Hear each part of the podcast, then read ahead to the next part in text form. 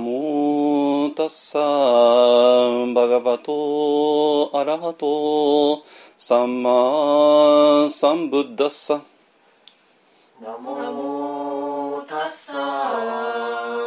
ガバトアラハトサンマサンブッダッサナモタッサバガバトアラハトサンマサンブッダッサ。ナモタッサバガバトアラハトサ。ンマサンブッダッサ。ナモタッサバガバトアラハト。サンマサンブッダッサ。ナモタッサ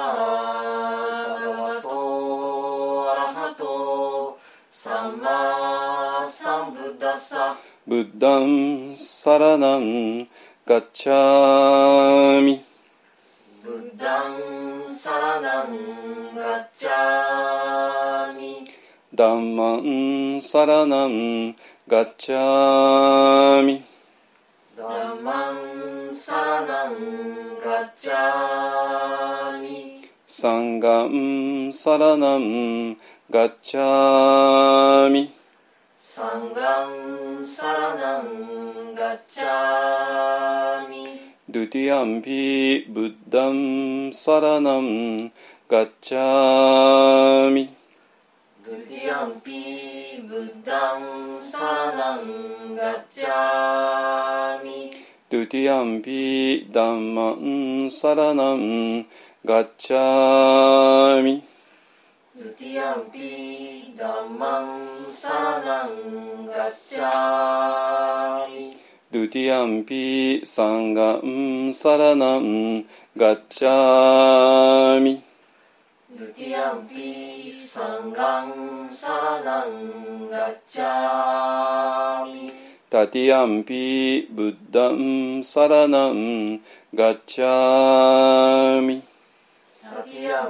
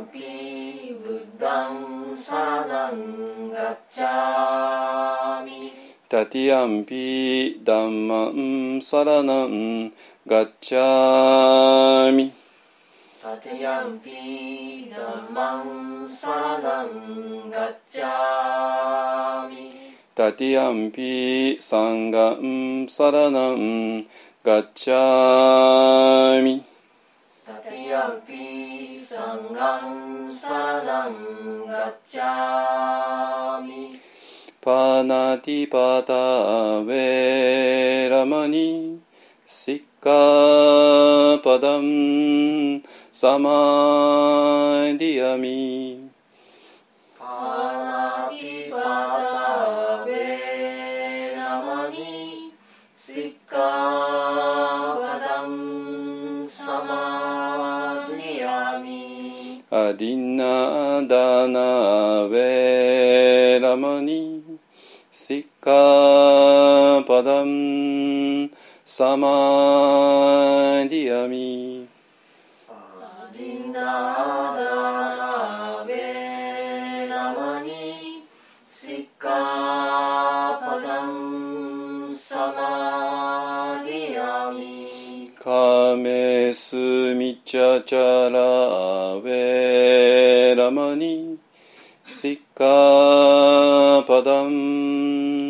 サマディアミ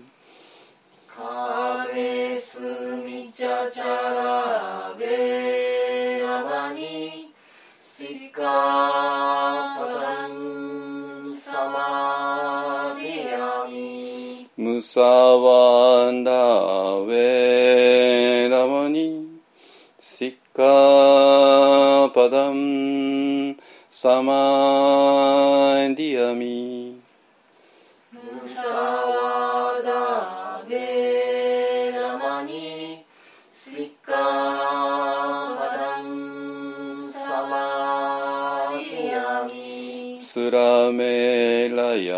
ヤマジャパマダタナ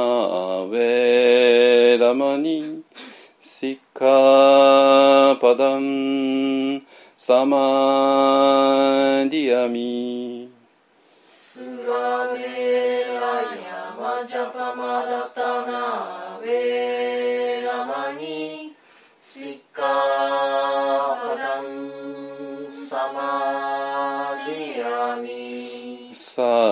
サードサードサードサードサード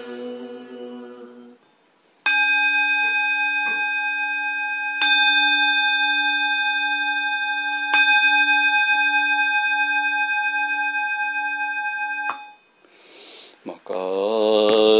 ハンニャハラミタシン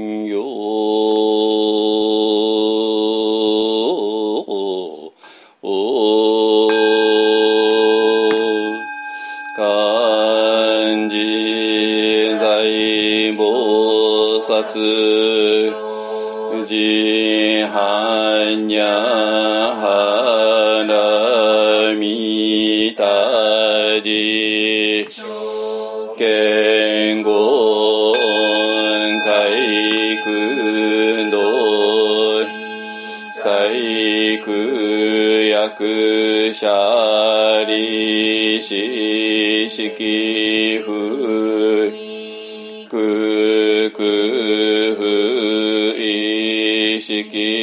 識即空空即税式重尊業式分尿税者利子税小北総不滅不空上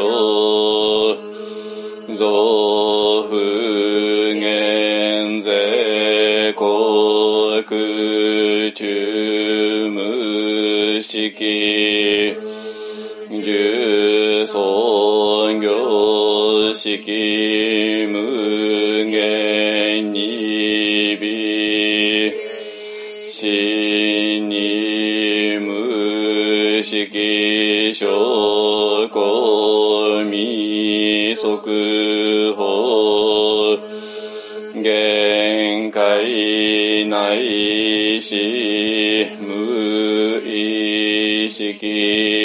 識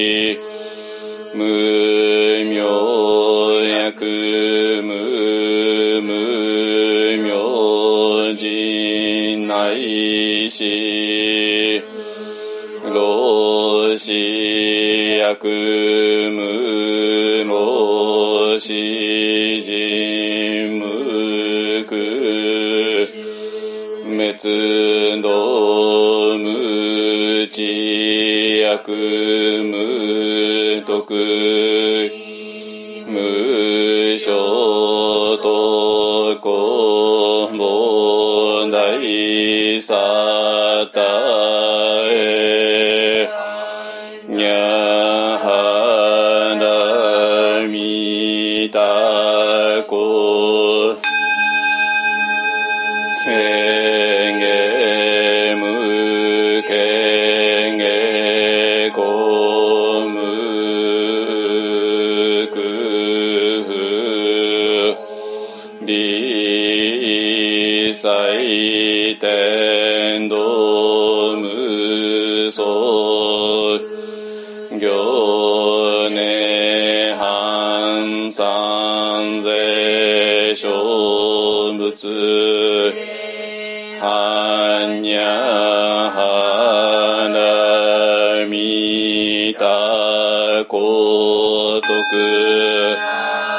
のくたら三脈三本ない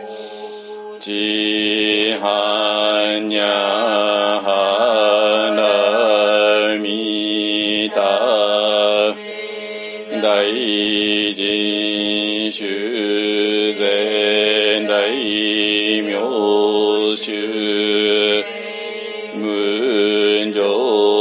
主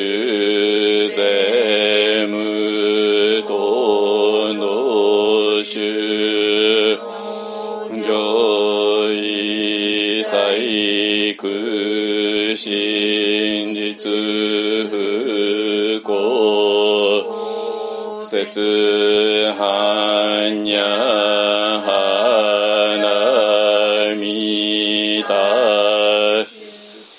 即節主はすんぎゃてんぎゃてらんぎゃてはらそんぎゃてじそわか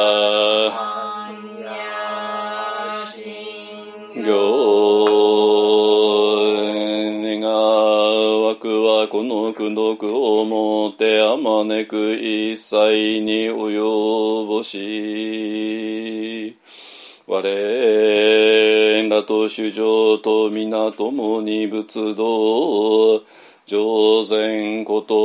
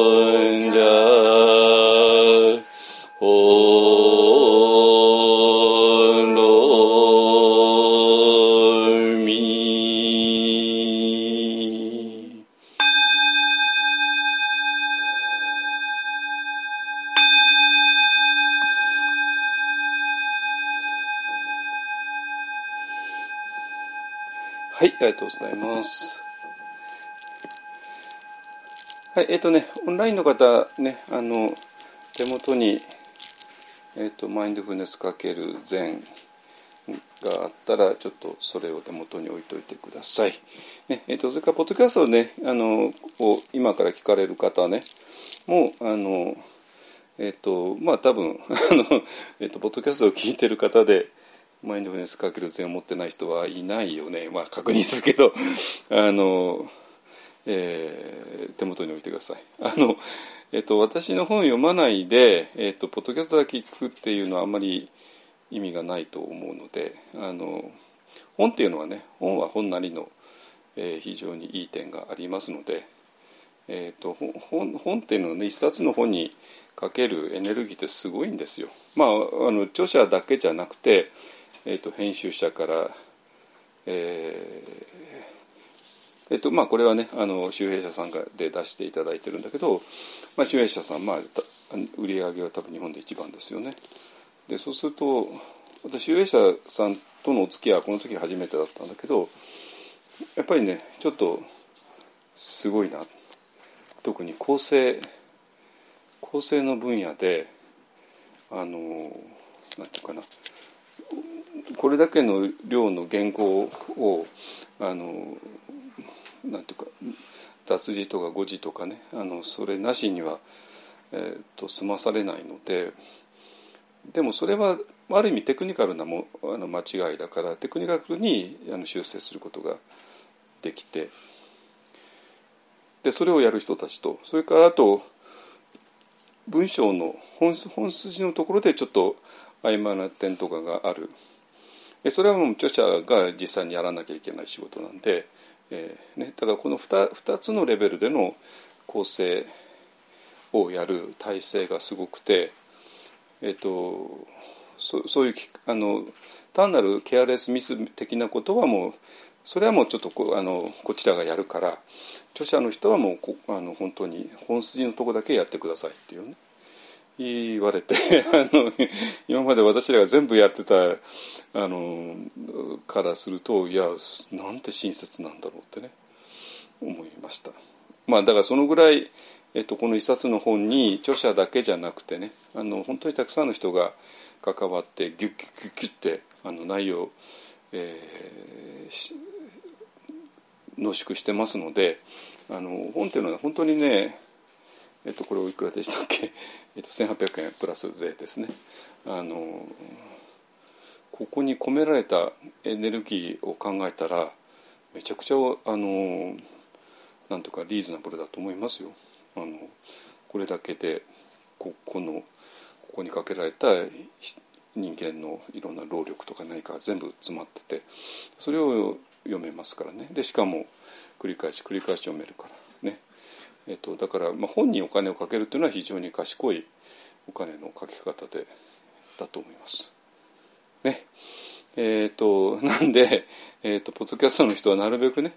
えーと、私の本、えーとえー、と短調として4冊、ね、であの、えー、強調としても4冊か、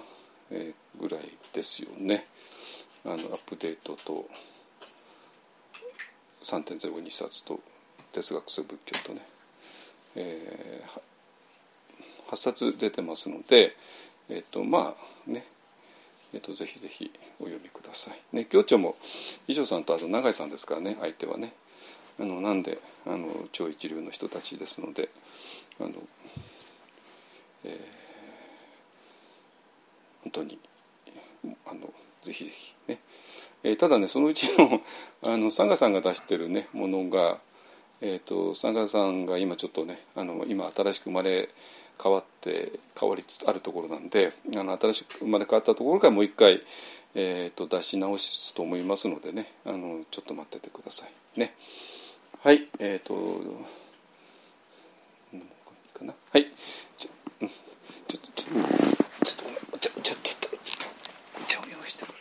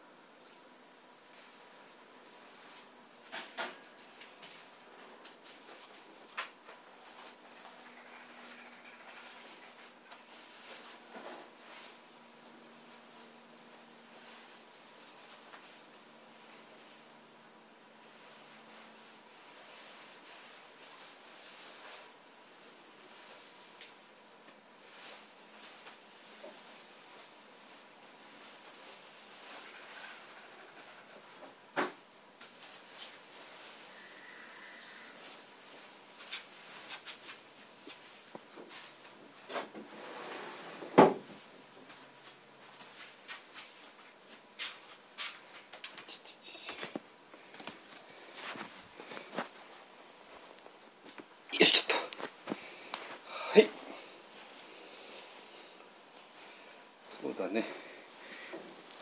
えっと今日さんもお母さんも2回目から1週間以上経ってるもんね。ファイザーは1週間でできてるはずだし。リエさんももうかなり経ってるね。はい、はい、えっ、と今ね、えっとこの部屋にいる人たち全員2回目終わってますので終わった上でやってますね。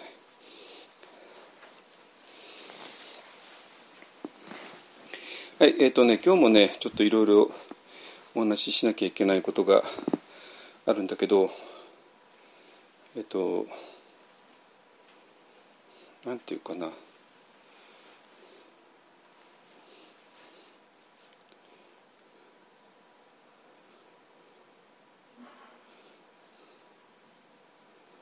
私が今伝えようとしていることがなかなか伝わらないのは仕方がないかなっていう面も、まあ、確かにあるんですよ。ででその仕方がない理由っていうのもちゃん,、まあ、ちゃんとあってて、えーまあ、それも私も本当に理解してるんですけども、まあ、それでもねさあの伝わらないことがあの多い。だからこそねあのえーと、伝えようっていうねあのまた気になって。でそのためにどういう角度からねお話ししたらいいのか、えー、っていうことを今工夫して、まあ、それを十何年やってますね。はい。あの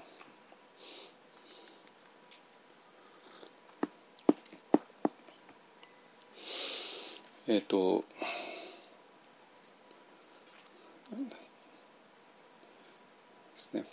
はいえっ、ー、とねあのどこから話しましょうかね。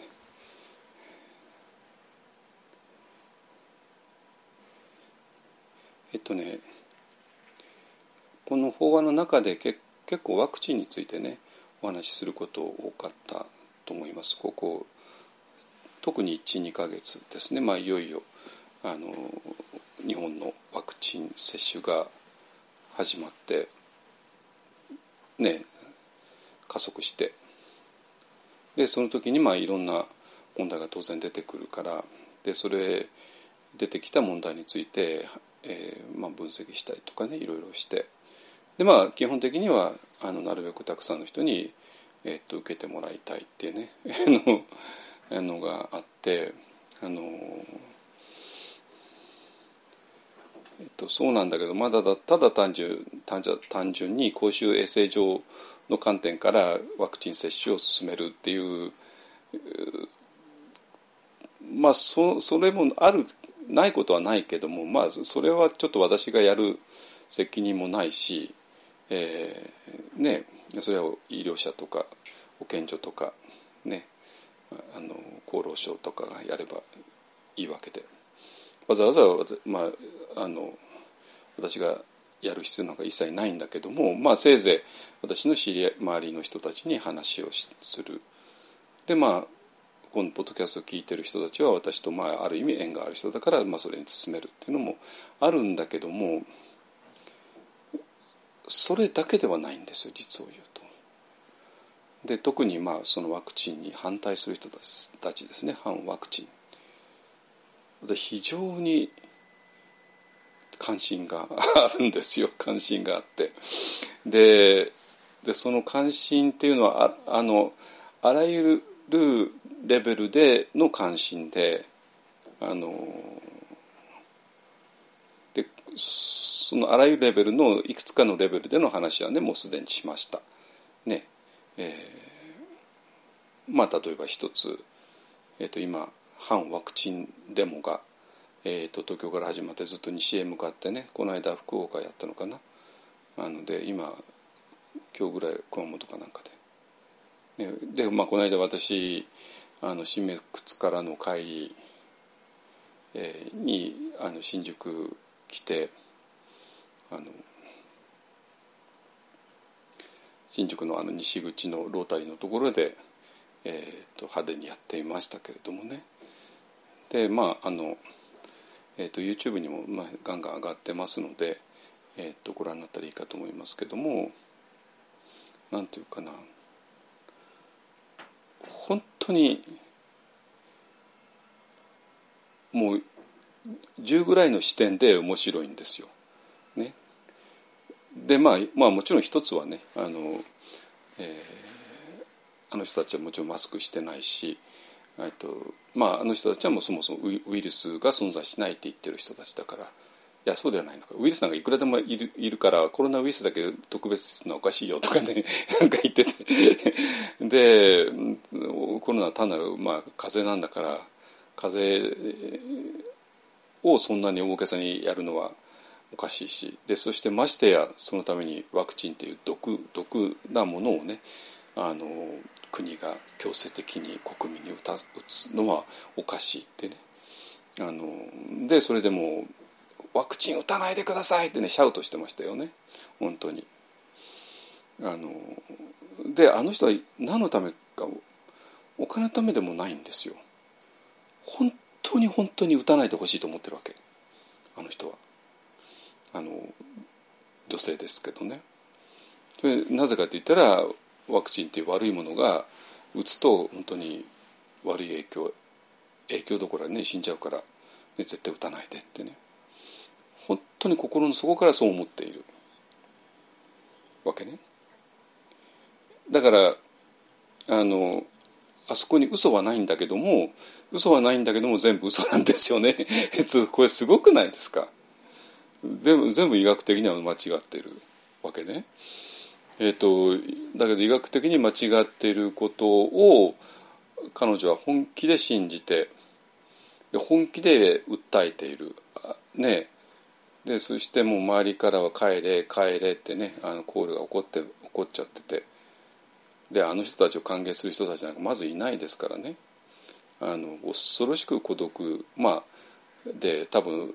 数十人の仲間で固まって今何とか生活してお互いを励まし合ってんだと思いますけどもあのは人間であらあらゆることはそこから学べるわけですよ私らはね。でまあ彼女の映画の中では本当に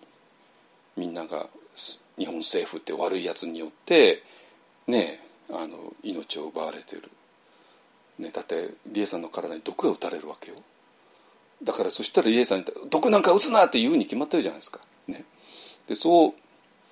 本気でそう思っている。だから皆さん毒なんか打っちゃいけないってね。ワクチン打たないでくださいってね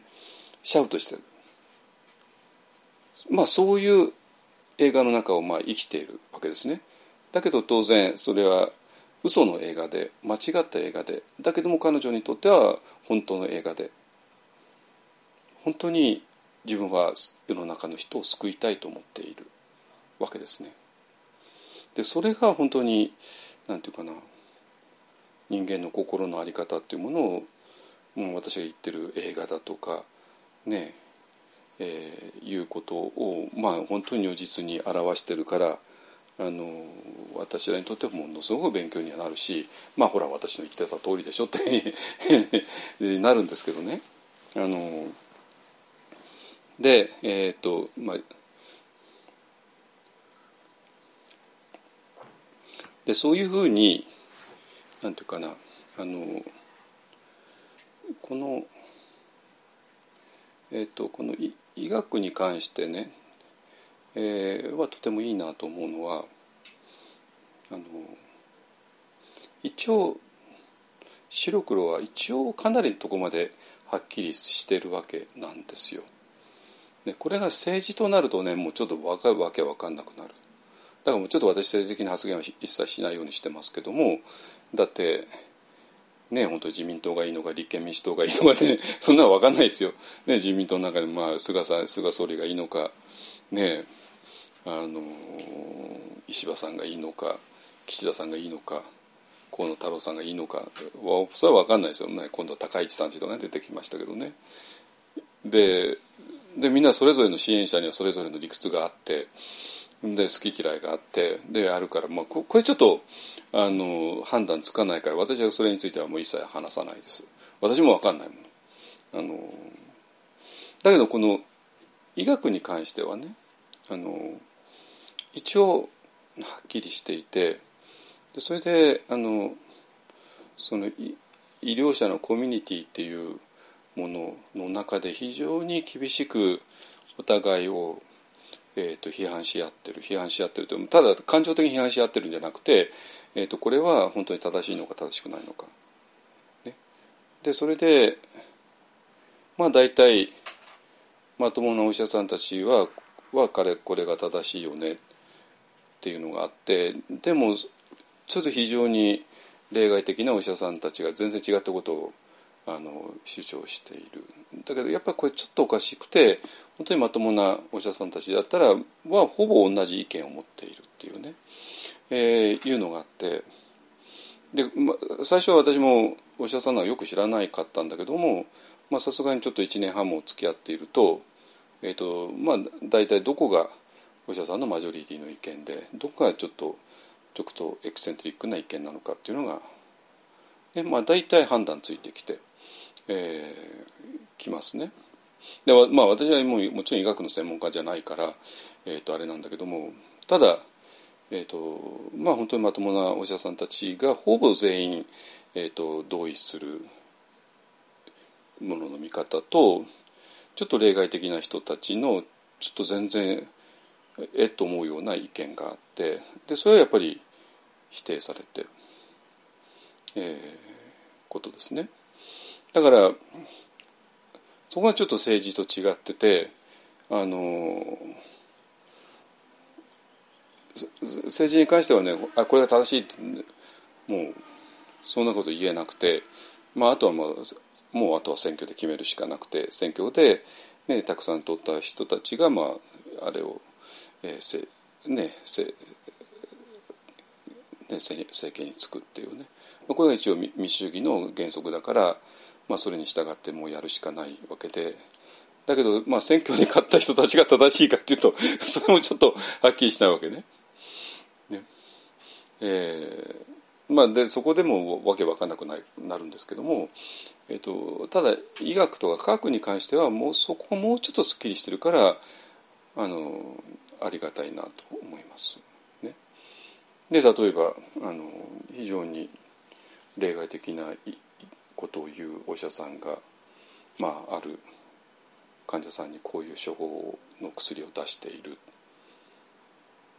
でで他の多くのお医者さんっていうかそれにびっくりしちゃって「えー、これちょっとまずいんじゃないの?」ってねいう、えー、騒動がねちょっとここ数日間にありましたよね。で私はもちろん専門家じゃないからこの処方した薬がいいのか悪いのか全然判断つかないけれどもどうやらなんか本当に多くのお医者さんにとってどうもこれまずいみたいな感じで、えー、となるとどどこれどうなっちゃうのってね今今ちょっと今、えー、と見てますけどもねで、まあ、要するに何が言いたいかというと,、えー、と医学の場合だと、まあ、ほぼあのマジョリティの人たちが認める正しさっていうのがどうもあるらしい。だけどもそれ100%じゃなくてお医者さんの中にもちょっと非常に、えー、他から認められないような意見を持っている人から認められないようなあの治療をする人がどうもいるらしい。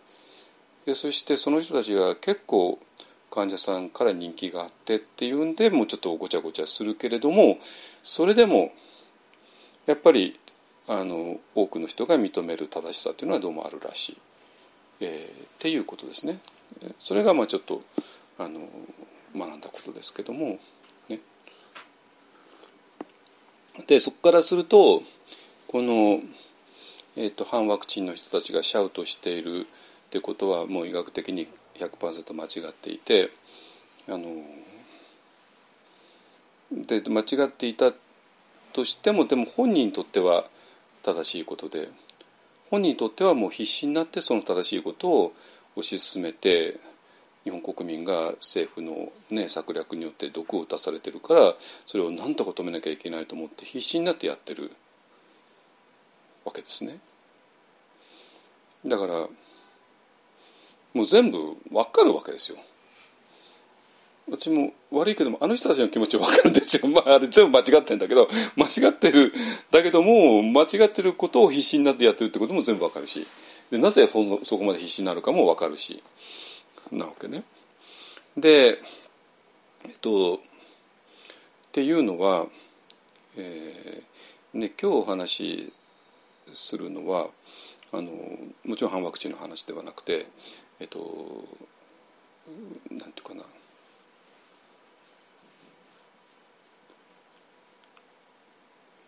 その間違ったものの見方によって、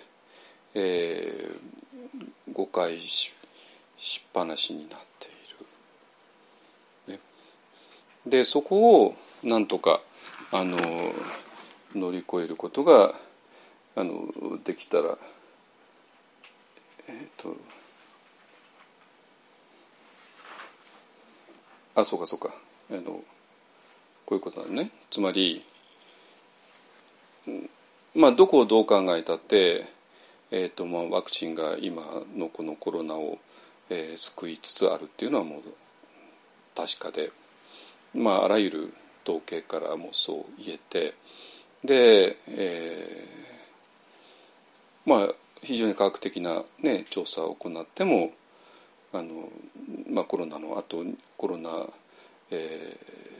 ー、による、ね、あの害はもうどうも出てない。コロナじゃない。あの ワクチンによる害は出てないっていうね、えー、とも言える。でまあ、もちろんそれを否定する人たちもいるけれども、まあ、でも明らかに、えーと、ワクチンの効果ははっきり言って出ているですね、えーと、高齢者の、えー、人たちが、まあ、今85%ぐらいね2回終わっちゃって90%ぐらいが1回は少なくともやっていて。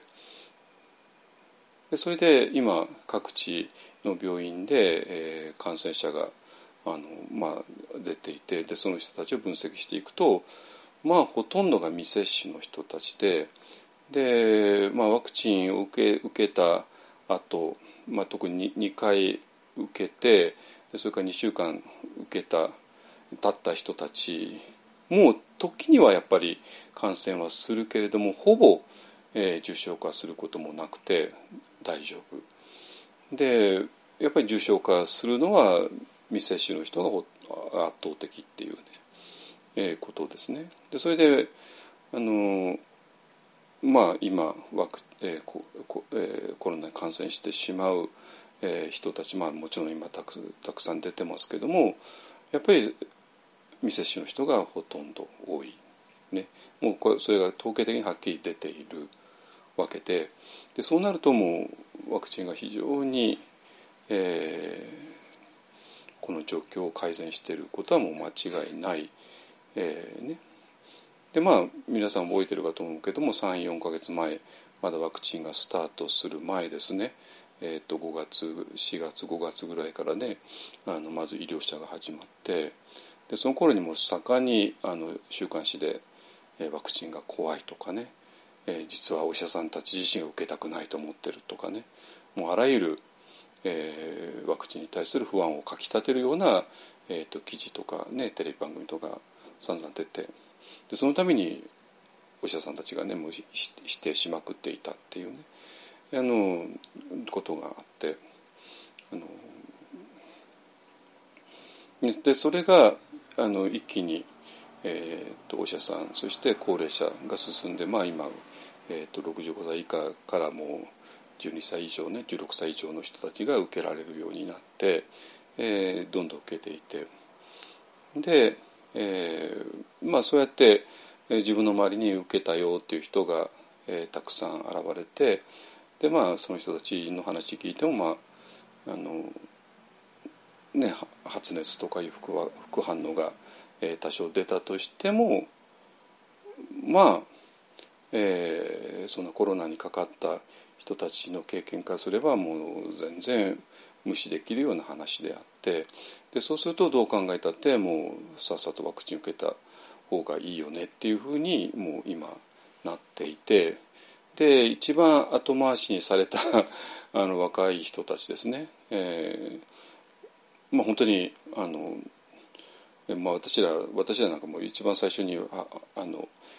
接種券来ちゃった方なんで、まあ、一番優遇された方なんで、えー、なんですけども、まあ、若い人たちにもようやくね回ってきて、えー、でまあもともと若い人は以前はね、えーと感染しても大して悪くならないし死ぬこともないし重症化もしないので、まあ、若い人はそれほどワクチン受け受けないんじゃないかってねったんですけど、まあ、このデルタ株に関してはそれそうは言ってられなくて若い人もどんどん感染しちゃうしどんどん悪くはなっちゃうし、まあねまあ、悪くなるのは大体4 5 0代の人が多い多いみたいですけども、まあ、それでもね若い人にも影響を与えてなんで、えーと若い人たちもえっと、機会さえあれば受けたいっていう気持ちが非常に強くなっているみたいなのがこの間のねあの、えっと、渋谷でのね、えっと、若若者 あれは若者ワクチンセンターとかねなんかいいあのいう、まあ、多分小池知事の考えだと思いますけどもね、あの予約なしで行けるよってなったらもうとんでもない数の人がいて1キロぐらいねあの渋谷から原宿にかけてまでなんか並んじゃったみたいで、ねえ、っとまあ、それは、えー、機会さえあれば絶対打ちたいっていう若い人と若い人が持っているっていう、えー、ことがもう本当に誰の目にも明らかになってだったらまあちょっとちゃんときちんとシステムを作って、っていうね、えー、今話進んでいて。えーとでまあ、あの東京都の方であの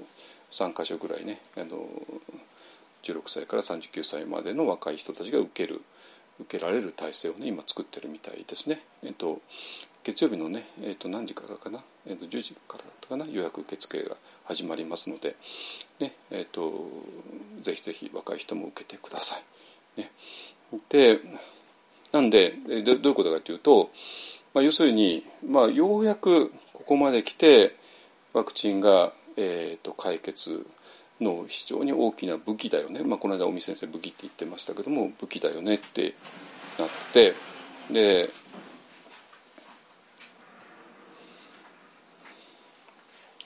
なっていて、えー、もうそれに対して日本のあらゆる世代からのねあのコンセンサスが今できている。ね、でまあそこから例外的なのはもちろん12歳未満の子どもたちで,、えー、でその12歳未満の子どもをどうするかということが非常に大きな問題になるのはこうか,、ね、もう分かっていますよね。え、だけどまあそれ以外だったらもう大丈夫で。ででそうなんだけども散々我々はこの自分たちの命を救うはずのものを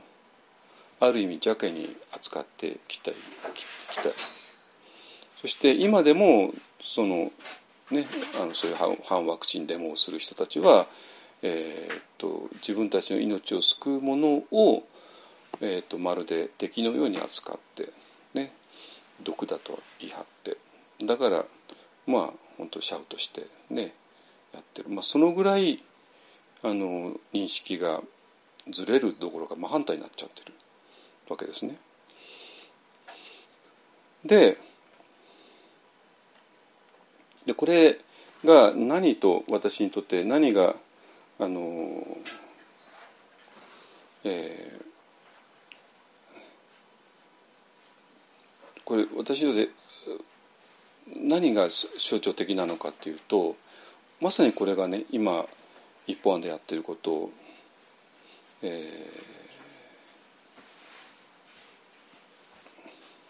ことと関連していて、えつまり、まあ、マインドフルネスですね。マインドフルネスっ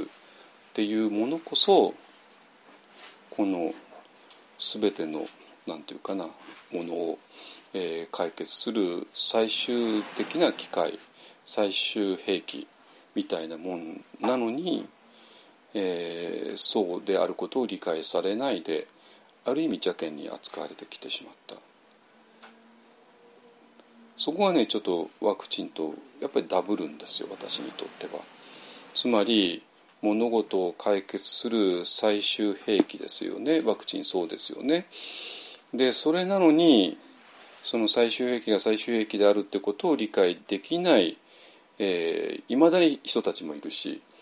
と数ヶ月前はまあできないというかちょっと曖昧もやもやしてたんだけどもなんで、えーと、様子見をしてたんだけどもようやくここまで来て8月の終わりに来て、えー、納得いってじゃあワクチン受けようかっていうふうになった人たちとね、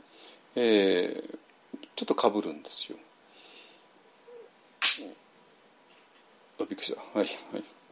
どうぞどうぞ。えっとでねえっとまあ、ワクチンがなんでそこまで公開されたかは、まあ、それぞれの理由があるんでしょうけども、えっとまあね、この理由のについては、えっと、ずっと話をしてきて、まあ、多分免疫っていうものに絡んであのその人たちにとって免疫っていうのがある意味本当に聖なるものだった。神聖なものだった。そしてその免疫を高めるためにあらゆる努力をしてきた、ね。え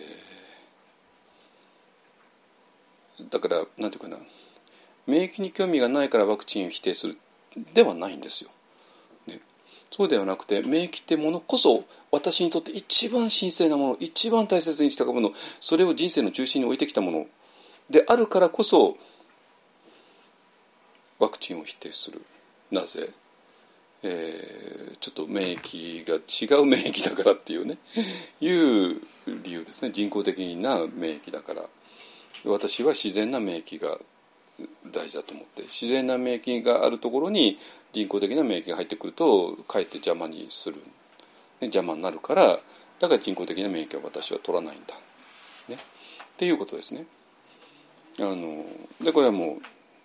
うもう散々話してきたけども、まあ、特にアメリカの反ワクチンの人たちが、まあ、最後に口にするのは私は私の免疫を信じますって言ってるわけですね。私の体が持っている、え、自然な免疫力を信じますだから人工的な免疫はいりませんっていうのが彼らの論理ですね。でえっ、ー、と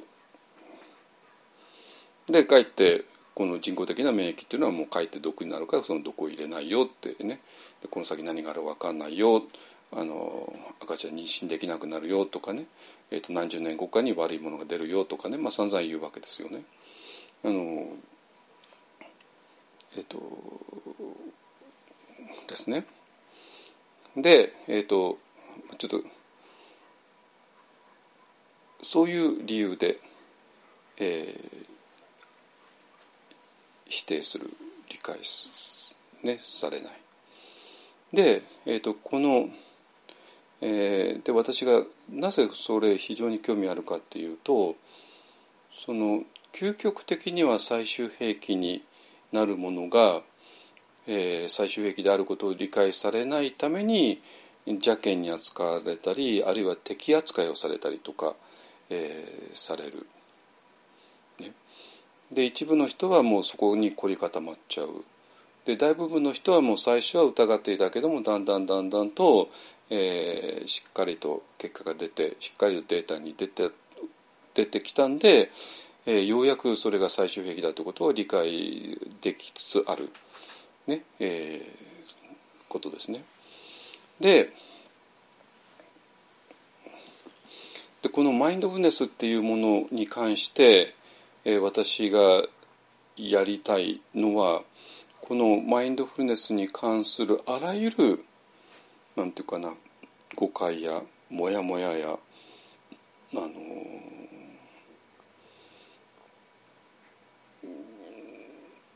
無理解やなんかそれを本当にきれいさっぱり洗い流したいっていうことなんですよ。でっていうのはなぜかというとこのそれを洗い流した時に我々はもう全く新しい、えー、地平へ入っていけるっていうのはなぜかというとこのマインドフルネスに対する無理解っていうのがどっから来てるからっていうと、まあ、我々の古い地平から来てるからなのね。今まで私らがずっと生きてきた地平では、えー、どうしてもその無理解や誤解や、えー、何かが生じてきてしまう。これも仕方がない。それだからこそ私らは新しい地平へ入っていかなきゃいけなくてでもその新しい地平こそ本来の仏教の場所であったっていうね。っていうそういう、えー、流れなんですよ。ね、あのなので、えーと、今日はねもそれをちょっと道元禅師のテキストを使いながら、えーと、読んでいきたいなと思います。えーと、この「マインドフネス×禅の」あの第3章ですね。えーに、えーと、元座禅儀の現代語訳を載せた上で私が解説しています。ね、あの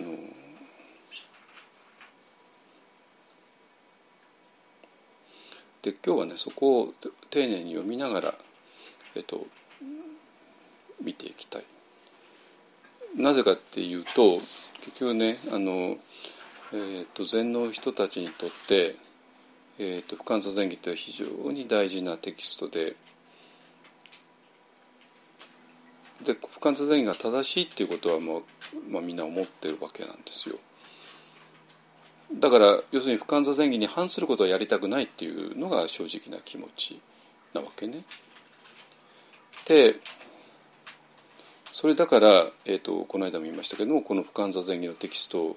を持ち出してだからマインドフルネスっておかしいんじゃないかってね言ってきた人もいたんですよ。本当にね。で、えー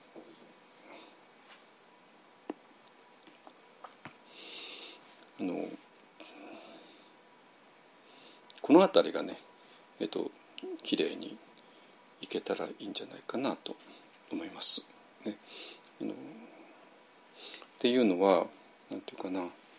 その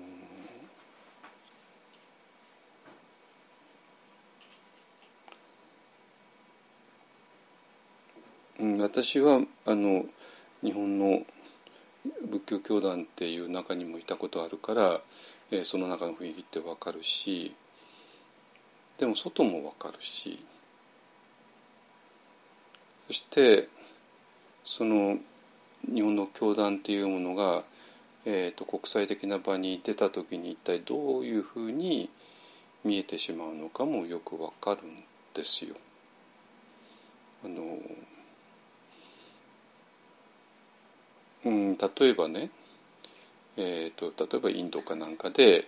インターナショナルなカンファレンスがある、ね。まあ、インドのそういう仏教系の大学が主催して。でそして、えー、とメディテーションっていうものがあの基本的なテーマとしてだったらばちょっといろんな国の人たちを呼んで話してもらうよね。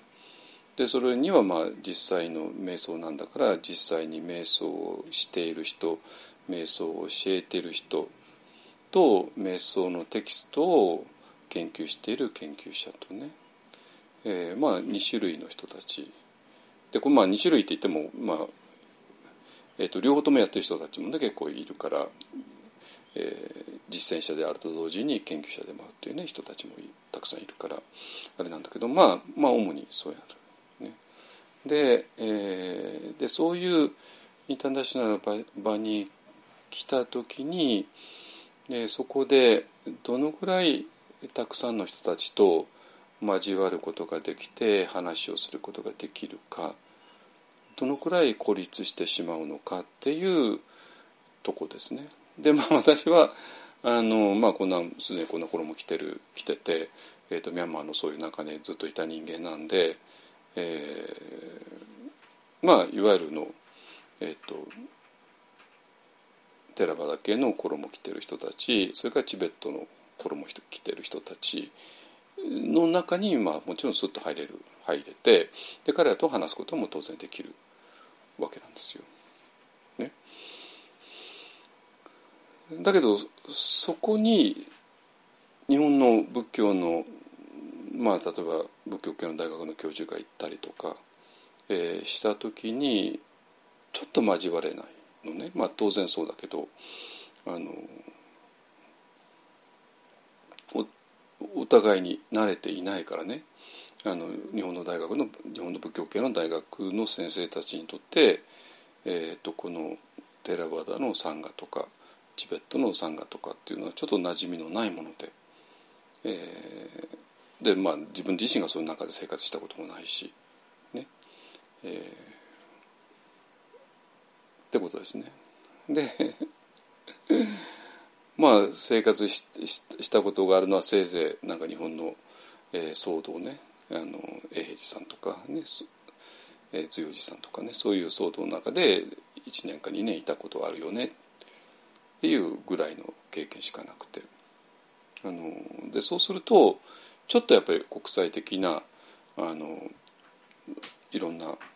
Buddhist monks Buddhist scholars がで集まるところではちょっと、えーうまく交われない。っていうところがどうしてもあるんですよ。ね、あので今私がやっているのは、えーまあ、そういう、えっと、日本の中でやってきたことをもっと大きなインターナショナルな、えー文脈の中に位置づけていきたいっていうねいうことを今、えーやってます。ね、でえっとあそうか。あの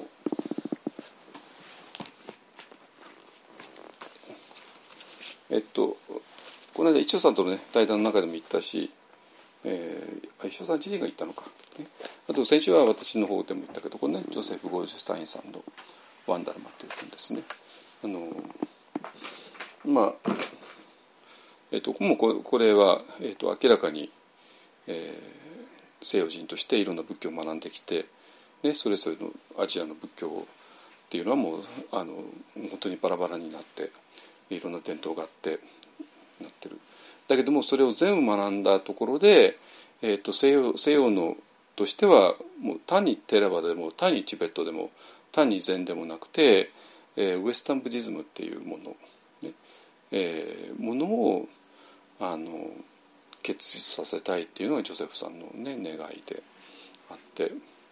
ででそうすると、まあ、アジアのそれぞれの伝統に対してなんていうかなあのある伝統だけにズブって入るんではなくて、えー、まあそれぞれの伝統から、えー、遠距離を置いてでそれで、えー、のそこからあの何かを抽出抽出ですね distill して、えー、それを一つのものにまとめていきたいっていうね、えー、いうのがジョセフさんの願いですね。でまあそれに成功したかしてないかはちょっとちょっとまだ疑問がつくけどもあの、えっとまあ、狙いはよく分かりますね。ででそれはもう単なるウエスタン・ブディズムの課題ではなくて、えーとまあ、多分もうアジアの仏教徒の人たちが今だんだん考えていることですね。昔だったら、えー、浄土真宗大谷派っていう、え、だけがポツンとあってで村のお寺とせいぜい、えー、京都の本山ですねあの本願寺さん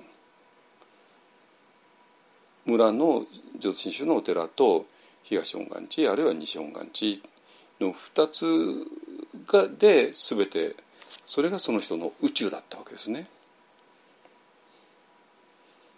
外宇宙だったらば村の外市のお寺と永治さんあるいは宗寺さんだけで一つの宇宙を作ってたわけなんですよ。ね、で慎吾師さんだったら慎吾師うちの慎吾師のお寺とあと高野山のお寺、ね、それでも宇宙を作っていて日蓮宗だったら、えー、このね富士宮の妙円寺さんとあと身延さんで一つの宇宙を作っている。あのだからだからそう そういう宇宙が日本の中にたくさんあって。でそれぞれの人はもうその宇宙の中に入っちゃってるから他の宇宙は全然気にもしなくてっていうのがずっと続いてきて、ね、でそれでまあみんなお互いにもうあの、えー、住み分けちゃおうっていう話だったんだけども今のあの若い人たち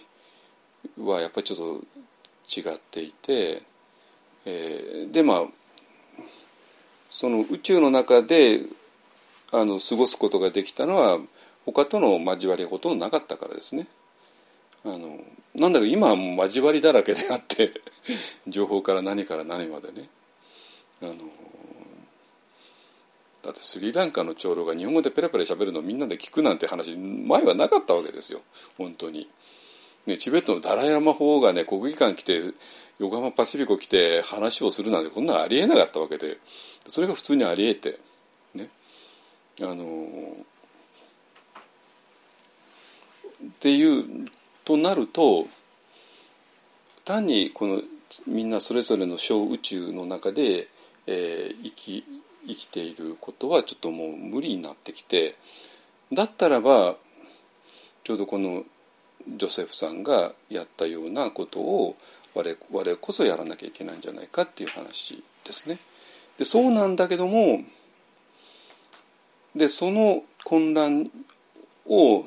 えー、終止符を打つのが、まあ、実は私は、えー、サティマインドフルネスだと思ってるんですけどもだから私にとってはサティマインドフルネスっていうのがもう最終兵器だと思っています。それはちょうど新型コロナウイルスのこの混乱を、えー、止めるにはもうメッセンジャー RNA ワクチンしかないそれがもう最終兵器であるのと同じね。であとはまあどうやってみんなに打ってもらうかだけの話で。でまあその上できちんと3密守ってマスクをして、えー、目撃して、ね、やってまあしばらくやっていこうっていうね。であの2回接種終わった人とそうじゃない人をちゃんときちんと分別して、えー、そうじゃない人はちょっときちんと PCR 検査して陰性証明、えー、ちゃんとしてで加わってもらうっていうねいう形に、えー、なって。だからまあそれがワクチンのが最終兵器になっていく。のと同じようにサティマインドフルネスっていうのがこの仏教の混乱を最終的に止めるものであるんだけどもちょうどまさにそれだからこそ、えー、ワクチンに対して反ワクチンっていうね運動が起こっちゃうのと同じように、えー、まあ反マインドフルネスって運動はないけども 反マインドフルネスってあったら困るんだけどあの少なくともマインドフルネスに対してあんまりいい感情を抱いていない人たちあいい感情っていうかまあよく分かんないからちょっと距離を置いてる人たち。まあ一応マインドフルネスも非常に大事なもんだから、えーとまあ、仏教としてね、えーと、自分も私も禅僧だけども仏教徒だから一応マインドフルネスに対しては紳士的な、え、態度を取るよ。うん、だけどもちょっと主観多座とマインドフルネスとは分けてほしいってね。いうそういう本音を持ってる人たち。ねえー、がまあいるわけですよ。ね、だからじゃあどうしてそういうのが出てきてしまうのかっていうものをその、えー、私が反ワクチンがどこから来るのかっていうことを分析したようなふうに、えーとまあ、反は反マインドフネスっていうよりかえーと、マインドフルネスに対するモヤモヤした疑いの気持ちというのはどこから来るのかっていうものを、えー、ちょっときちんとね押さえておきたいなと思います。っていうのはそれこそ、えーと、これはちょっと私しか多分できないはずです。あのなんでちょっと私がやらなきゃいけない責任があるかなと思います。だって私どどちらの気持ちも分かるもの。何度も言うように私はもう士官多さんの一番正統的な法系の、えー、人間でちゃんと外州の修行道場でも何年かもいたしであと同時に ミャンマーでも何年もいたしと同時にアメリカでも何年もいたしっていうね、まあ、大体全部の現場を押さえてますのであのでと同時に今でもたくさんの人たちとねやり取りしていますので、えっとまあ、一応私がえっ、ー、とはいはいあなたの気持ちは分かるよ。あなたがそういうふうに考えるのはこの「不感座伝記」のこのテキストからそう思ってるんでしょ？っていうことも全部分かるんですよ。だからだけどその「不感座伝記」のこのテキストはねすいませんあなたが思ってるのとはちょっと違うんだよね、えー、っていうふうなことを言えばだってその人が縛られているのは不感座伝記のこの表現だから。だけどもこの表現が実はあなたが思ってるのとちょっと違う意味なんだよってことが分かったらその人は不感座前儀から解放されるじゃないですか。不感座前儀っていうか不感座前儀に対する誤解から解放される。そうすることによって不感座前儀の本当の意味を発見してでそうするとその人自身が全く新しい地平へ飛べる、ね、えそこでは士官座のマインドフルネスがぶつからない。ぶつからないところがお互いにそれを必要としている。そういう地平ですね。あのだからあのこれがなぜ必要なのかって言ったらえっ、ー、とねこの間尾身先生と落合さんが話していて尾身先生落合さんがねこのあの今後出口はどうなるんですかってね質問してて出口ってまあ今後どうなるのかってねあってて。で、えーえー、とワクチンがやったらもうもうマスクもうマスクも何もいらないよってねいうふうにはならない。それなぜかって言ったら多分ワクチン接種が6割か7割だろうから、ね、でワクチンを受けない人が3割以上はいるだろうから、え、そうするとどうしてもあのデルタが収まることはまあないないよね。そじゃあそしたら相変わらずあの人流を止めね、少なくして、まあ、8割止めな8 割おじさんじゃなくて8割止めなきゃいる必要はないけども、まあ、かなりなんていう4割5割とか言ってるからでも4割か5割人流止めるとなるとかなりきついわけでね。あの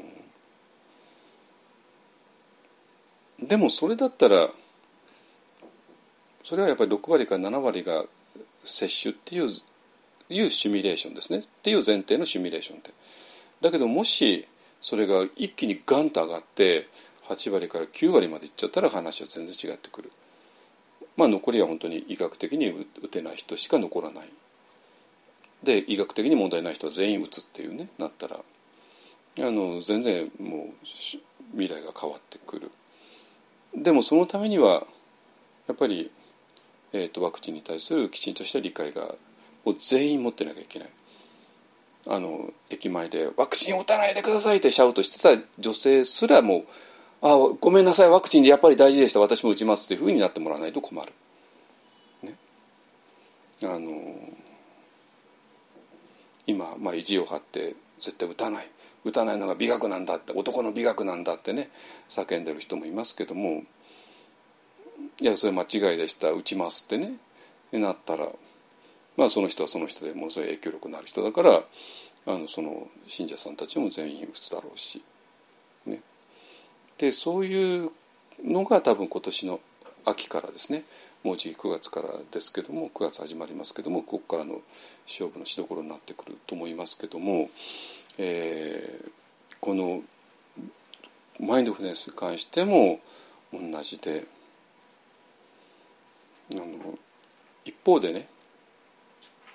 あまり日本仏教とあまりもともと疎遠な人たちはもう素直にマインドネス受け付けちゃって受け入れてもうさっさとやっているだけど生地日本仏教と縁があったためにあのマインドフネスをどう受け止めていいのか分かんないっていう人たち、えー、もいる。でましてやその仏教のお坊さんたちあるいは仏教学の教授たち、えー、が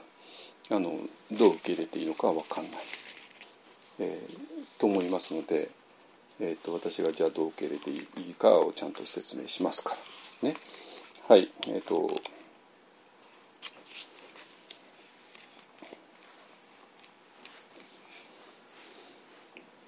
でねあの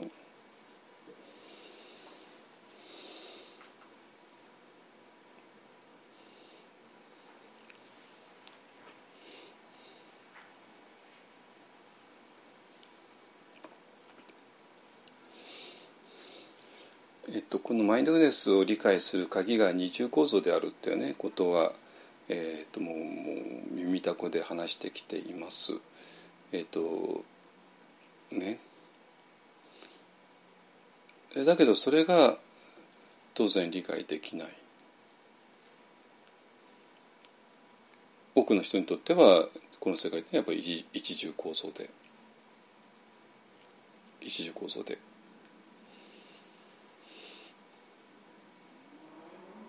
で私っていうのはもうこの肉体で。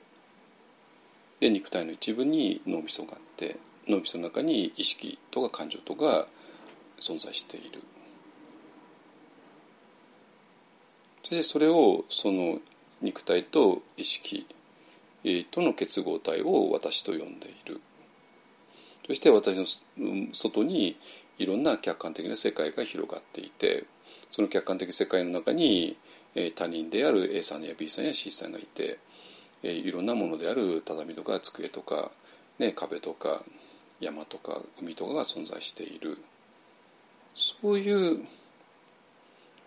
世界観ですね。それは完全に一重構造ですよね。ですよね。で二重構造っていうのはそういう種類の私のこの、えーと、肉体と肉体の一部の脳みその中にある、えー、感情とか思考とかがそれが全てじゃないよ。ね。私の本質っていうのはそうではない、えー、ところにある。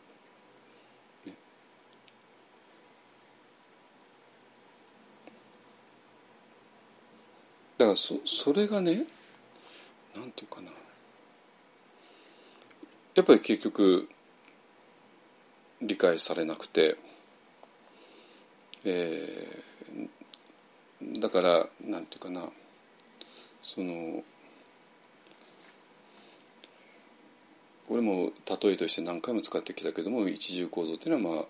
点と説みたいなもんで二重構造が自動説みたいなもんですね。つまりもう全く正反対正反対であると同時に、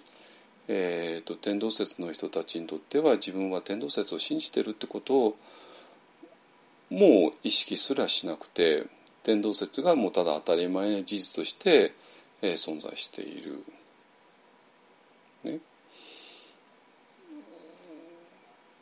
でも天動説を前提にして、え、今世の中で起こっていることを解説しようとするとあらゆるところで矛盾が生じてきてしまう。ね、でこの矛盾が生じてきてしまう、えー、けどもでもこの根本的な考え方を入れ替えて、えー、地動説の立場に立ったらつまり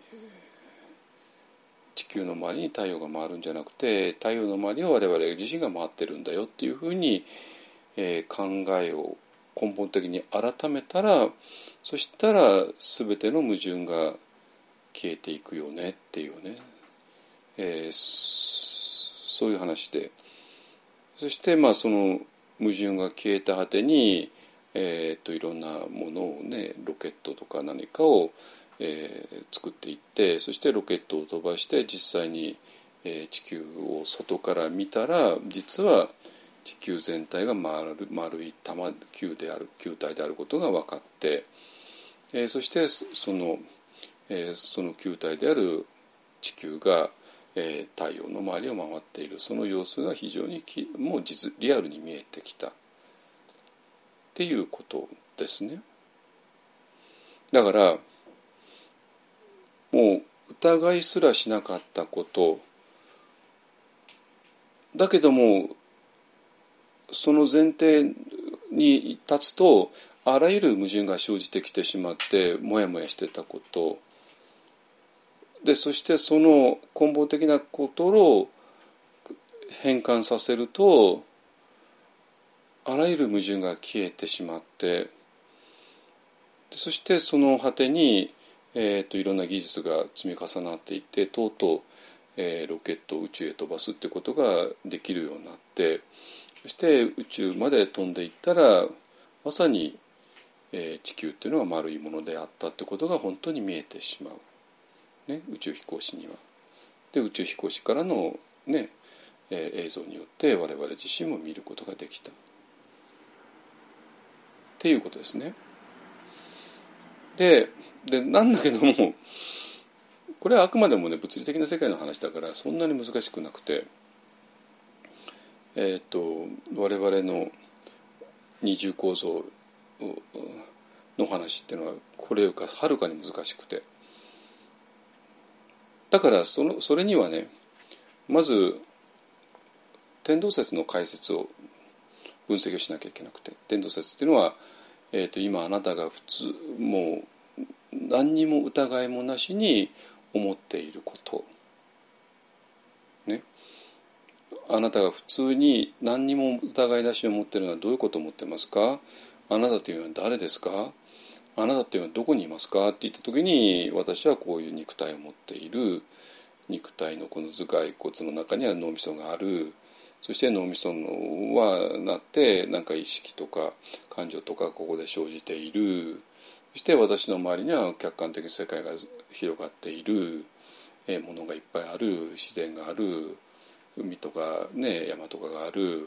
家とかがある、ね、鉄道も走ってる。そして私の周りにはあの私の、えー、同じ人類に所属するいろんな人たちがいる、えー、として人類ではない動物たちもいるっていうね、えー、そういう世界観ですねがあって。でそうするとこの私にはそういうこの脳みその中にある意識体であって私の心っていうのはね。そしてそれがどうやらいろんな悪さをしてしまう。どういう悪さをするかっていうと何かいいものが来た時に貪ってしまう。悪いものが来た時に、えー、嫌ってしまう。嫌悪してしまう。怒ってしまう、えー、でそういう反応がいろんな苦しみを生んでしまう。そしては、えーとこえーと、この thinking は意識体はいつも何かを求める意味を求める、えー、こういうことしたらこういうことが手に入るよねっていうふうにして、えーと、人生を作っていこうとする。全てを、えーと、計算ね、えー、こういう手段を使ってこういう目的を達するっていうね。いうことをするね。あのでもでなんていうかなそれをひっくり返すっていうか今までの癖の通りならあの苦しみを生んでしまうから、えー、その苦しみを生まないようにしようよねっていう話になってくる。ね、あのだからえっとねあの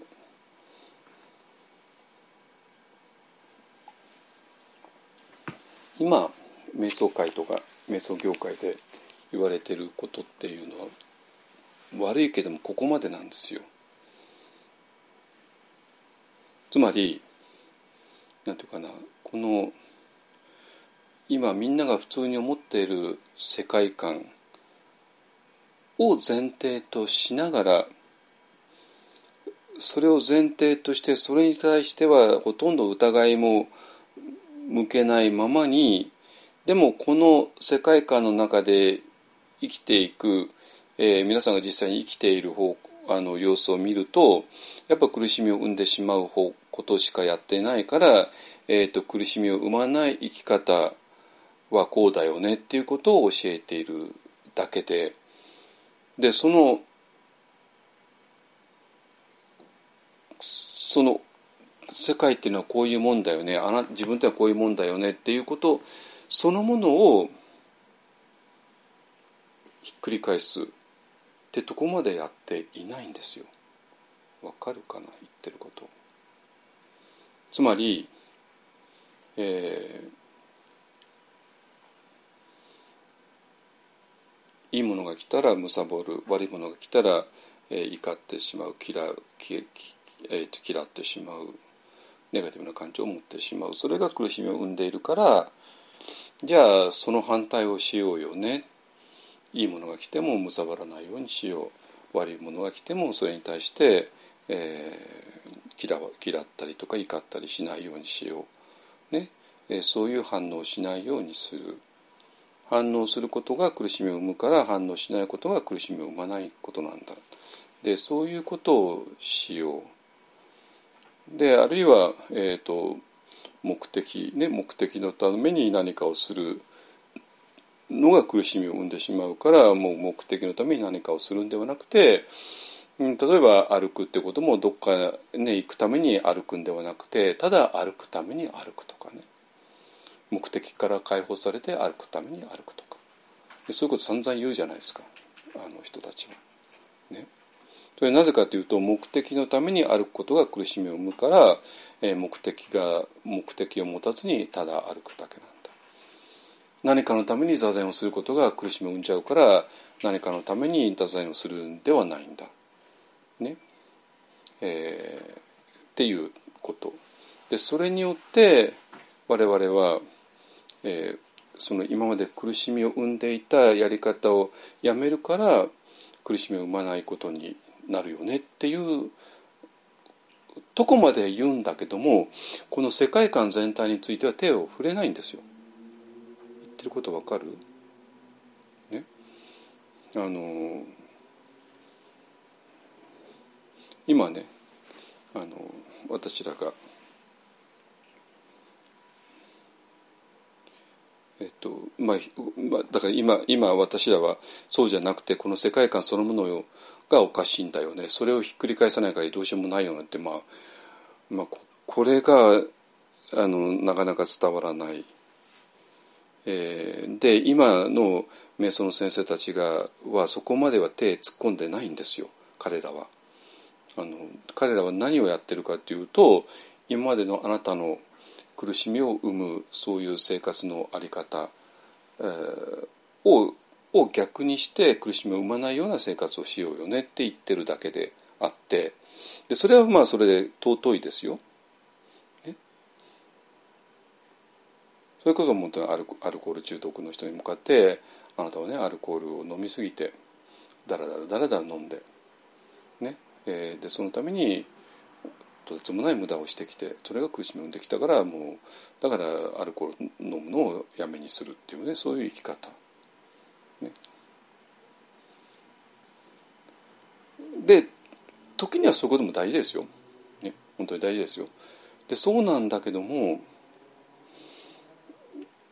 それだけだったらただ単に世間の話であってでその世間の話はもちろん大事なんだけども私らが今やろうとしていることはそういう世間の話ではないんですよ。ないわけ。ね、でそうじゃなくてその何がおかしいかっていうとあなたが自分のことをこういうもんだと思っていて世界というものはこういうもんだと思っていることそのものが実は違ってたんだよねってそういう話なんですよ。だからそこまで手を突っ込まないでいてただ単に反応する心とか、えー、と何か目的のためにやってしまう心を手放していくでそれそのそうして、えー、と何か目的に到達するために歩くんではなくてただ歩くために歩くとかの反応しない練習をするとか、えー、っていうことを言うだけではやっぱりどうしようもなく足りなくてそうじゃなくて本当に大事なのはそもそもこの世界はどういう構造になってるの？私っていうのはどういう構造になってるの？っていうところまで手を突っ込んでいかないとどうしもならなくてでそしてそれは、えー、そこを教えてくれるのが実はマインドフルネスであるのね。でなぜかって言ったらばマインドフルネスっていうのはこの今まで自分だと思っていたものそして自分っていうのはもうこれしかないと思っていたものだけが自分ではなくてこの世界の始まりのところね永井仁さん的に言うとここから世界が開かれていくそういう地点ですね。ですね。でその地点の向こう側に全く何かがある。えっ、とここでちょっとね永井さんと私多分ちょっとずれるかもしれないけれども、えー、なんとかな。この世界の開かれる場所の向こう側にはっきりとした何かがあってでそしてそこに立つことによって我々は初めてマインドフルネスが、えー、意味を持つ意味を持つというかそこからの視線が視線がマインドフルネスだっていうのは、えーと、私が十何年間主張してきたことですね。ですね。だからえっ、ー、とマインドフルネスの、えー、視点がどこにあるか今まで自分だと思っていたものは普段はもちろんマインドフルネス正反対だから、えー、それをひっくり返せばマインドフルネス視点になるかってそうじゃないそうじゃなくてマインドフルネス視点っていうのは普段自分だと思っていたものこの普段世界っていうのはこういうものだと思っていたものの外にここから世界は開かれる。でその場所ですね。その場所の外に立っている何かからの視点がマインドフルネスであるだからえっ、ー、とそこを理解するにはこの世界がどうなってるのかっていう、えー、ことを理解しないと無理だっていう話です。いいですかね。でってことは逆に言うとこの世界の外に何かがあるっていうことは、えーと、実は大乗仏教でもすでに言われていたんですよ言われていたわけ。ね。でこれをあらゆる表現をしてきた、まあ、今からちょっと見ていきますけどもそうじゃなくてこの二重構図じゃなかなくて、えーと、一重構図だったら話はもっと簡単じゃないですか。ねえー、私がいるこの肉体がある肉体の中に脳みそがある脳みその中に意識がある Thinking Mind がある。そして Thinking Mind は、えーと、あらゆる反応してしまう。そして反応してしまうことによってカルマを生んでしまう苦しみを生んでしまう、ね、汚れを作ってしまう。だからじゃあどうしたらいいのかっていうとこの、えー、カルマを生まないようにこの反応しないように、えー、していこうよねっていう話ですね。そしてちょうど、えーと、反応することによって汚れを作ってきちゃったんだから反応しないことによって、えー、その汚れを掃除していくことになるきれいにしていくことになる。えー、で汚れを作って汚れを作る行動によってこれだけの汚れをできていて、えー、そしたら汚れを作らない行動によってこの汚れがだんだんきれいになっていく。ね、でそしてそのきれいだんだんだんだんきれいになっていくことを狙ってそして、えー、最終的にかなり、えー、汚れが小さくなったあ小さくなるのに、まあ、4つの最後に4つの段階があって。えー、でその最終段階の人のことをアラハンと言ってでその人にはもうすでに汚れが一切ない一切ないね ゼロねだけどもやっぱこの肉体が持っている限りは肉体っていうのはやっぱり本能的に生きなきゃいけなくて生きるためにはどうしてもねあのやっぱりエゴイスティックなあの判断をせざるを得なくなるわけね。あどうぞ私のように好きなようにしてくださいっては 言わないわけいかないわけですよ。当然ね。やっぱり物を食べなきゃいけないし。物を食べるってことはねえリエさんの仲間が正常な食べ物が大好きじゃないですかねえ命を奪わないねねそれは牛さんとか豚さんは、ね、命を奪ってるけどもじゃあ牛あの肉を食べなかったら命を奪わなくて済むかそんなはずがないじゃないですかこんなものは。生き物である以上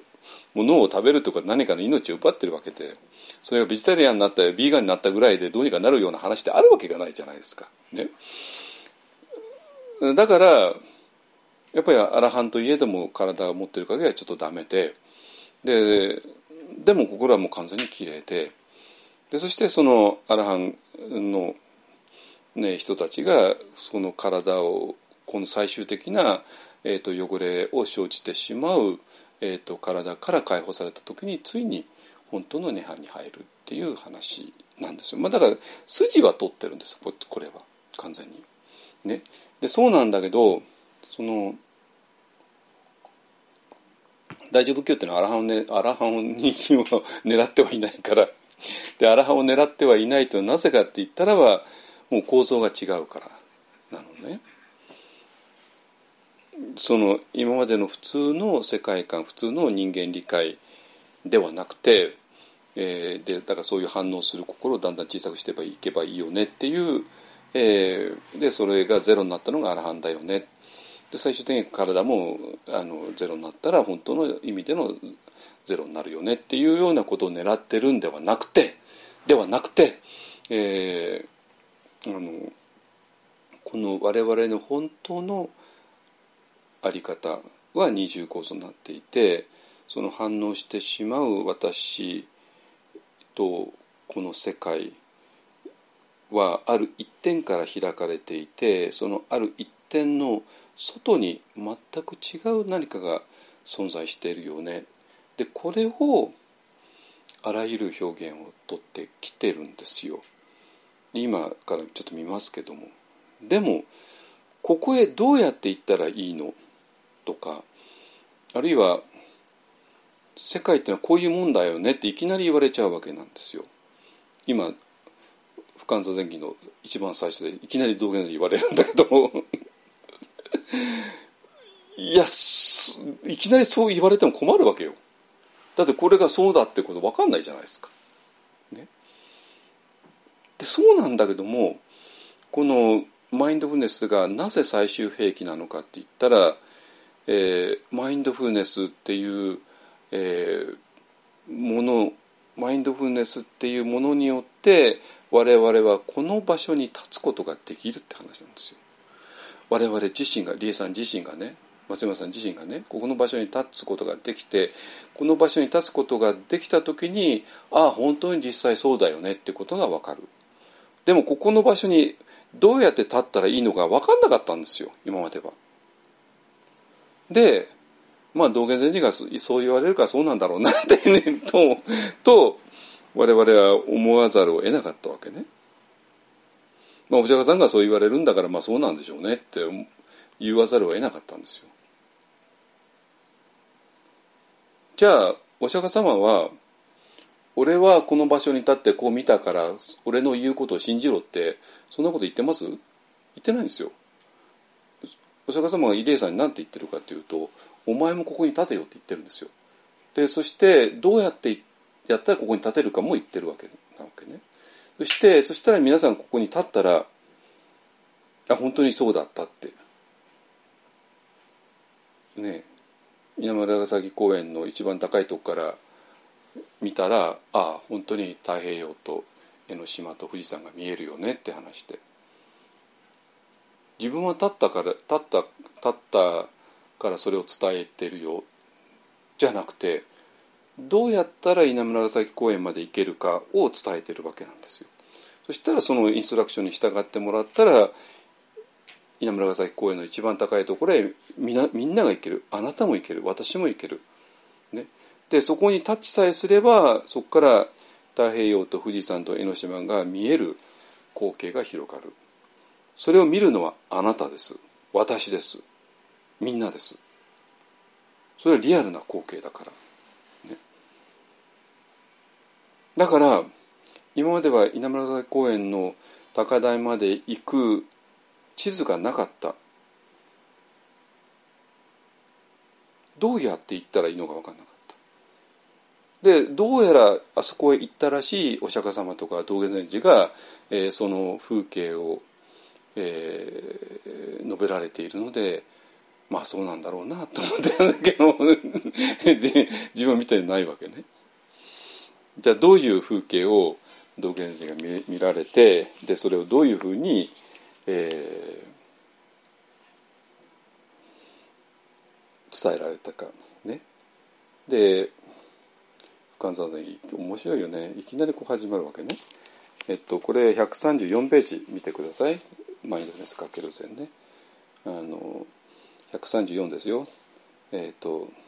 「尋ぬるにそれどうもと縁ずいかでか首相からん」ね尋ぬるに訪ねていったらつまり稲村ヶ崎公園の一番高いとこまで行ったらってそういう話ですよ。ね、そしたらそこからこういう風景が広がっているよ。どういう風景かっていうと堂本円図道はもともと完全で全てとつながっているそういう風景が広がっていた。ね。これどういうことですかね完全に二重構造が言ってるでしょつまり私らが、えーと、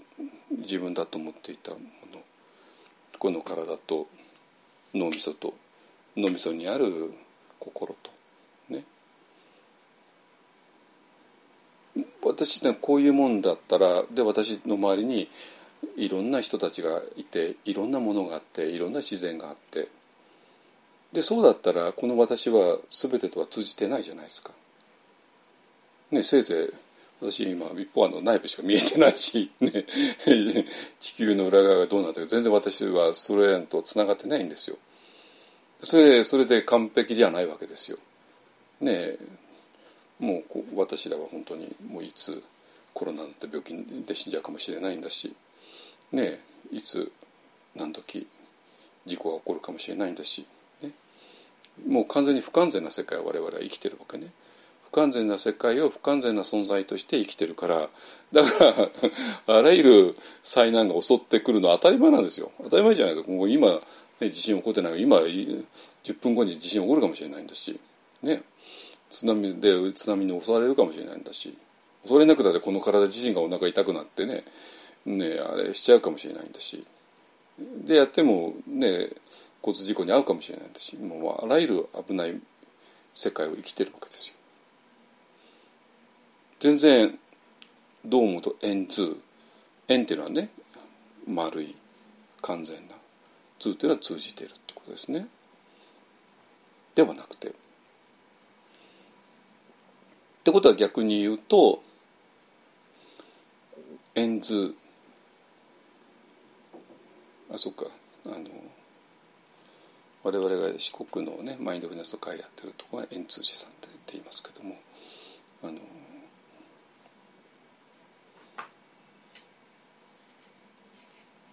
それも明らかにこの二重構造の、えー、この世界の始まる地点永井さん的に言えばその一点から世界が開かれているその一点の外に存在している私ですね。そこはもう完全である。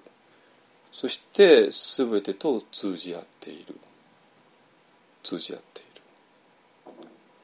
私がこういう存在だったら私は全然通じ合ってないじゃないですか、ね、だけど私は世界が開かれる一点の外にいるからこの世界全体とつつながっているってことですね。でこれをいきなり言うのよこの人は。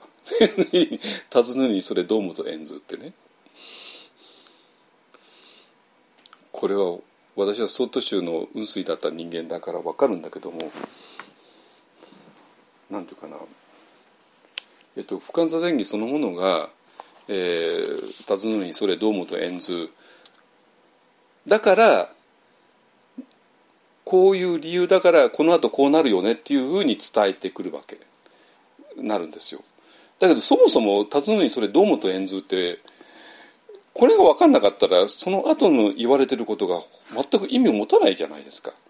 わかる？いやた尋ねにそれ堂本円図が正しかったらばそう言えるかも言えるけどこれが正しいってどうやって決めるのって言って「いやそんなこと言っちゃいけない」ってね。道元禅師のこと信じなきゃいけないとかね。いうなるわけ。これに関してはえっ、ー、と突っ込み突っ込んではいけないっていうね。なるわけ。で結局不完財銀でも何でももしこれが正しかったらばその後言われてることは、えー、こうこうこういう理由だからこうなるよねってそういう論理展開だからこうこうこういう理由っていうのはここが分かんなかったらこうこうなるよねって分かるわけないじゃないですかそんなものはね。なんだなんなんですよ。でも逆に言うとこれが分かっちゃえばああこうこうこういう理由だからこうなるよねっていうのが全部分かるって話なんですよ。そしてこの堂本円図をの地点ね。だから稲村ヶ崎公園の一番高いところに訪ねるにって言ってるでしょ？訪ねていったらば堂本円図であるってことを発見したよね。だからこうなるよね。じゃあ我々何したらいいの？尋ねればいいって話になるじゃないですか。尋ねれば。でもどうやって尋ねるのよってなってそれが分かんなかったの。だからなんていうかな。曹洞宗の人がここで悩まないっておかしいって。その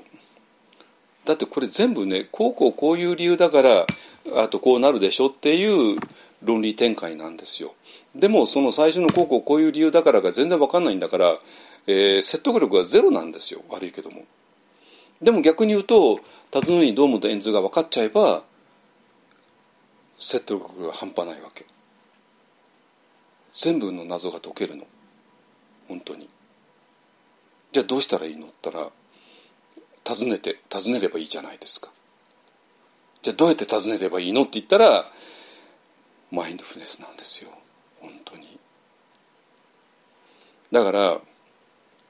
あのここ数週間ね、えっと、私の曹洞宗だった時の悩みを散々お話ししました、ね、手放し手放し手放し、ね、しかしてないところにいきなりマインドフルネスに出会って最初はテキストで出会って納得いかなくて。でそれからそのテキストを書いた本人ですね。っていうような話ですね。出会ってまあ納得いっちゃった。納得いったけどまあその人の存在感に圧倒されたっていうだけで。本当にはまあ完全には納得いっていってないんだけども当然ね。だけども少なくともここに全ての謎があるよね。えな謎があるっていうか謎を解く方法があるよね、えーと、私らにとって尋ね尋ねる方法があるよねっていうことだったんですよ。つまりこここのマインドフルネスっていうところを尋ねていけばそしたら堂本円図っていうのが見えてくるはずだよっていうのが、えーと私の見通しだったわけ。なんですよ。だから別に私まあ曹洞宗の後私はミャンマー行ったんだけどもそれは別に曹洞宗をなんか捨ててとかね曹洞宗と あのに頭きたからとかねそういう話ではなくてその尋ねるに堂本円図のその尋ねることが曹洞宗の枠の中ではどうやっていいか分かんなかったからでもそれがどうやらマインドフルネスらしいってことだけはもう分かったんですよ。これは分かりました。あのどうして分かるのかって言われても困るんだけど分かるんですそれはね 本当にね そして訪ねていったらああ確かに堂本円図だねってなぜかって言ったらば、えっと、マインドフルネスっていうのは、えー、そのまあ要するにマインドフルネスっていうのはあの稲村ヶ崎公園からの風景なんですよ。ね、稲村ヶ崎の高台行けばこういう風景が広がるよっていうことを聞けばじゃあどこへ、ね、稲村ヶ崎駅行ったってそれは風景広がらないわけですよ。で稲村ヶ崎の江ノ電の駅行っても全然違うからあこう違うなって分かるしねセブンイレブン行ってもそう違うなって分かるし。でこのこのこういう風景が広がるよっていうことを手がかりとしてこの稲村ヶ崎中を歩いていけばついに公園を発見する。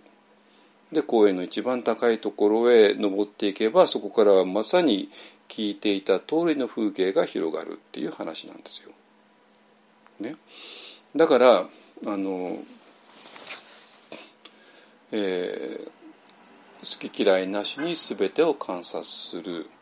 マインドフルネス。好き嫌いなしに全てを観察できる場所、ね、だから何回も言うけども私らは尋ねたかったわけ。でも尋ねる方がなかったわけ。でそこに大いなるヒントが全てを好き嫌いなしにえー観察する場所なんだとなったらそういう場所を探せばいいって話になるじゃないですか。わかります？でそういう場所はこの世界の中では無理なんですよ。この世界の中では常に好き嫌いを判断しなきゃいけなくて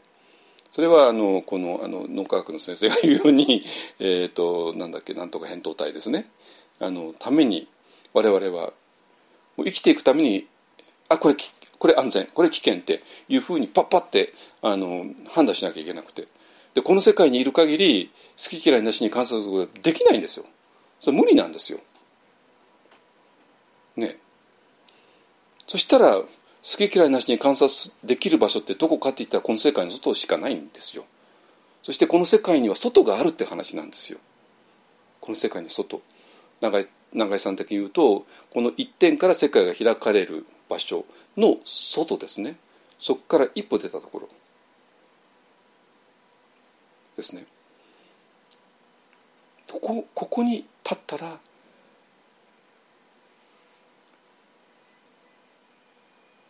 でマインドフネスってことを手がかりとして尋ぬに堂本円図ですね。だから、えー、とまとめると「えー、尋ぬるに堂本円図」えーっていうことを根本的な理由として、えー、と不感座前期は始まるんだけども、えー、とわ我々は尋ねる方法を知らなかった。だから、えーそれがどうも点数が正しいかどうかということを自分で見たわけじゃないから、えー納得いかなかった。でそして、えーその尋ねる方法がどうやらマインドフルネスってことが分かった。なぜかって言ったら好き嫌いなしに観察する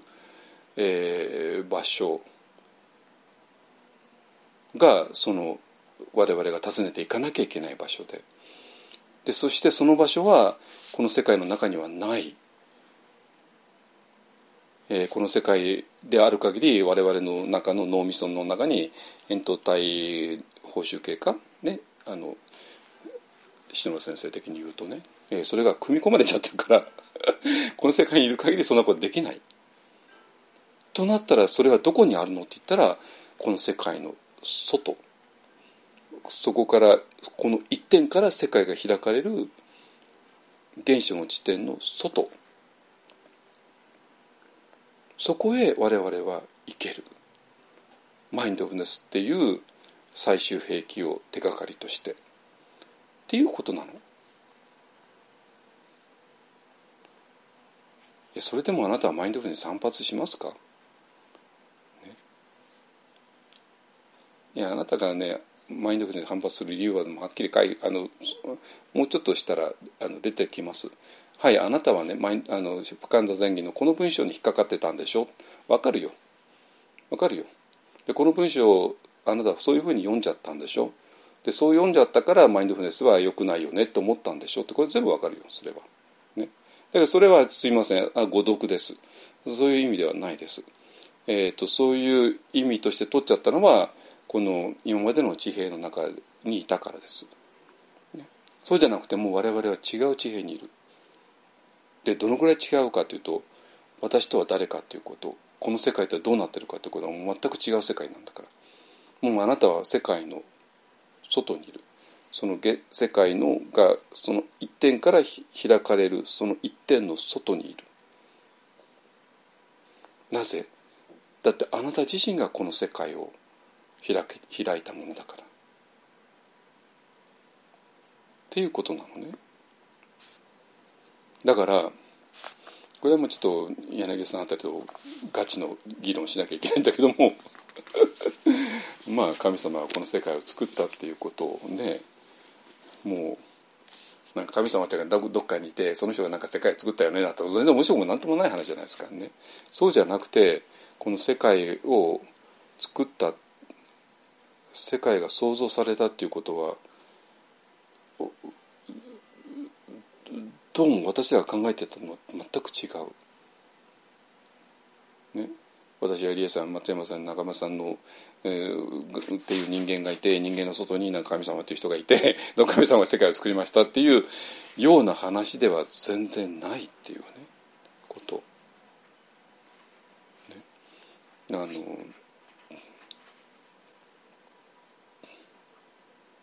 ですねだからあの、えー、世界の外にいるもう一つの自分というのはもう世界の創造と密接に関連しています。ね、あのまあねちょっとあのイスラムの方ではこで言うとちょっと殺されちゃいますけども あのキリスト教だったらまあ大丈夫でしょうからあのちょっとイエス会の神父さんまたちとお話ししたいなとは思いますねこの辺りね。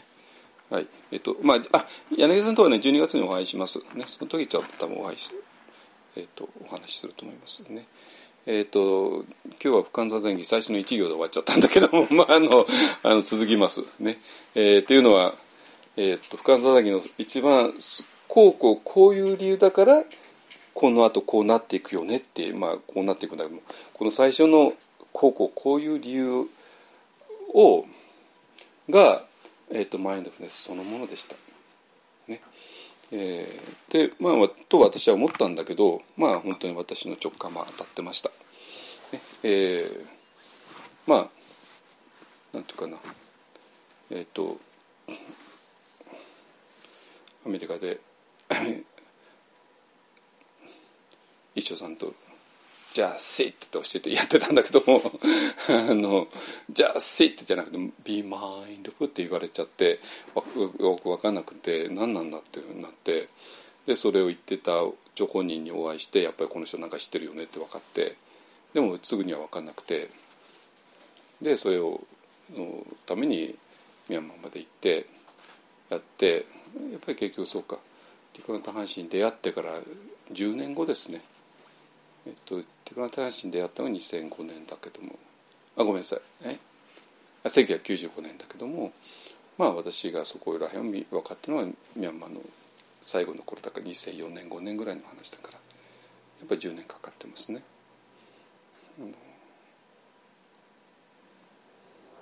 ですね。はい。えーでもまあ2004年5年で分かったからとってそんな簡単じゃなくてでその後1 5 6年かけて、えー、整理しなきゃいけなかったっていうそういう話です。ね、はいえっと「to be continued」ですね。だからもうこうこうこういう理由だからっていうのが分かりました。だったらばどうなるのかっていうあたりをやります。ね。来週からね。はい。えー、っと来週も普通に土日の瞑想会やりますので、ね、えー、っとあと9月の、えー、っとお彼岸の頃にねあのシメクさんでやります。で9月はもうそれぐらいですね。あとまあ朝からやりますけども。ね、えー、なんでえっととにかく皆さん、ね、ワクチン打って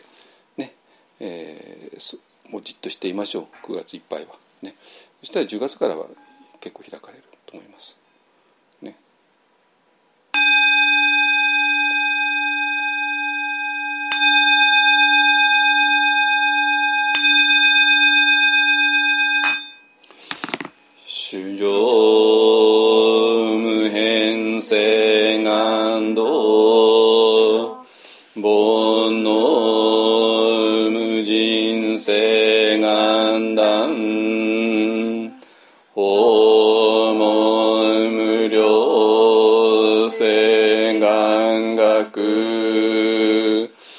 仏